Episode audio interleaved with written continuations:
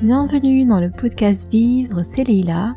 Et dans ce podcast, je vous accompagne chaque semaine avec des histoires à mi-chemin entre le cœur et la raison qui, j'espère, vont vous inspirer et vous inviter à apprécier et à faire grandir votre richesse intérieure.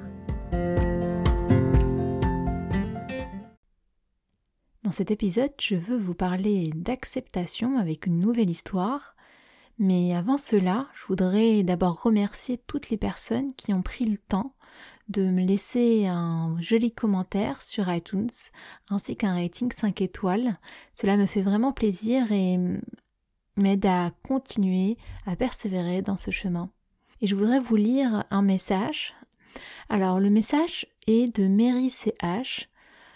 Le titre Super podcast. Un pur moment de bonheur, une petite parenthèse pour soi loin du chaos de la vie courante qui te permet de respirer, de prendre du recul et d'avoir une autre perspective, j'adore. Merci Mary d'avoir pris le temps euh, de me laisser ce petit message, cela me fait chaud au cœur et je vous invite maintenant à notre nouvel épisode. Aujourd'hui, pour parler d'acceptation, je vais vous emmener en voyage à nouveau, mais maintenant vous avez l'habitude pour ceux qui écoutent euh, ce podcast dans un autre moment que le jour où il a été euh, enregistré, alors nous sommes en train de d'enregistrer cet épisode en plein Covid et euh, il nous est quand même difficile de, de voyager. Et donc dans ce podcast, je vous propose aussi de voyager avec moi par la pensée. Et aujourd'hui, nous allons partir en Chine.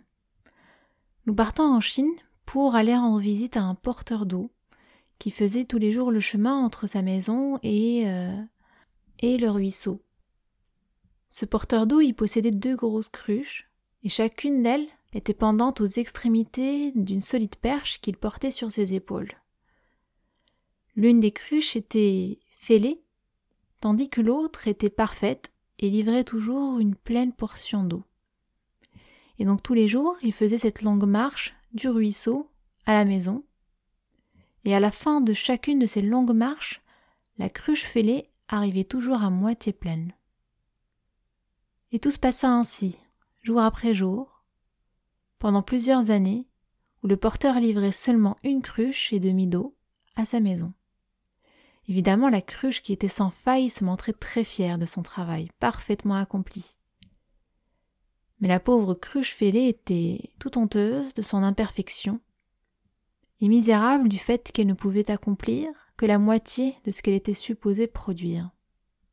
Et après plusieurs années, de ce qu'elle percevait comme étant une faille totale de sa part, un jour, près du ruisseau, elle s'adressa au porteur d'eau. J'ai honte de moi-même. J'ai honte de cette fêlure qui laisse fuir l'eau tout au long du parcours lors de notre retour à votre demeure. Et c'est là que le porteur se tourna vers la cruche et lui répondit. As-tu remarqué qu'il y avait des fleurs seulement de ton côté du sentier et non sur le côté de l'autre cruche? C'est que j'ai toujours été conscient de ta fêlure et j'ai planté des semences jolies fleurs seulement de ton côté du sentier. Et chaque jour, durant notre retour, tu les as arrosées. Durant toutes ces années, j'ai pu cueillir ces jolies fleurs pour décorer notre table. Si tu n'avais pas été comme tu l'es, nous n'aurions jamais eu cette beauté qui a égayé notre maison. C'est la fin de notre histoire, et cette histoire parle d'imperfection, d'accepter ces imperfections, car nous sommes tous des cruches fêlées d'un côté ou d'un autre, personne n'est vraiment parfait. Mais nous avons le choix entre refuser d'avoir un petit peu ces imperfections et les nier et vivre comme si c'était un poids sur nos épaules, ou bien se tourner vers ces imperfections-là, les regarder se dire que ce n'est pas forcément très grave et ensuite, même si l'on communique sur ses faiblesses à des personnes de confiance, on peut voir qu'en fait notre perception n'est pas forcément celle des autres. et que même si nous n'en parlons pas, notre entourage est aussi au courant de nos faiblesses et nous aide aussi à pouvoir compenser par autre chose. Et je vous parle de ça non concernant uniquement nos propres imperfections, mais aussi les imperfections de nos proches. Et je vous pose la question de que faites-vous de vos propres imperfections et de celles de ceux qui vous sont chers Parce qu'avec le choix, nous pouvons aussi choisir d'accepter, de compléter les imperfections des autres pour en créer quelque chose d'intéressant comme ce que vient de faire le porteur d'eau avec sa cruche. Et lorsque j'enseigne l'acceptation, dans le cas de la pleine conscience, je l'enseigne dans ce sens-là.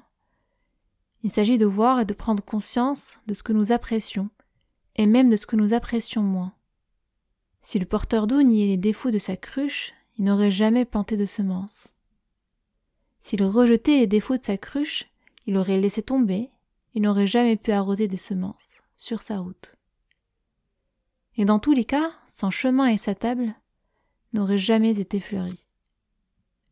Et si la cruche continuait à être honteuse de son imperfection, et misérable du fait qu'elle ne pouvait accomplir que la moitié de ce qu'elle était supposée produire, si elle continuait à taire son imperfection, jamais elle n'aurait pris conscience de toutes les fleurs qu'elle a arrosées sur son chemin. Alors, quelle plante arrosons-nous avec nos imperfections? Et comment traitons-nous les imperfections de nos proches.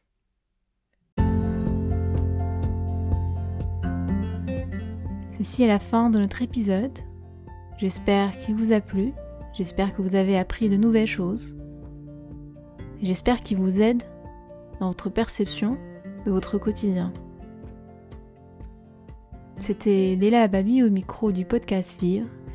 Et bien sûr, si ce podcast vous plaît, vous pouvez toujours me laisser une note 5 étoiles sur iTunes ainsi qu'un message.